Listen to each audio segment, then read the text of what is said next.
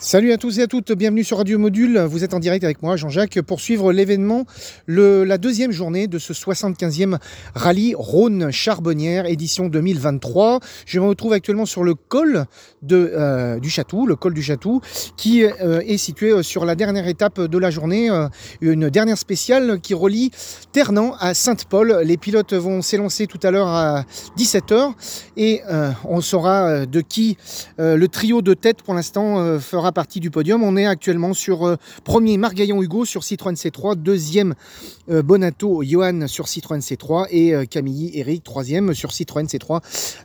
C'est le Citroën qui maintiennent le podium cette année très très fort et on vous fera vivre l'événement tout au long de cette journée. Ce soir, il y aura le podium, bien évidemment, je serai en direct au podium pour vous faire vivre cet événement. C'est la deuxième journée et dernière de ce 75e rallye Rhône-Charbonnière. À tout à l'heure.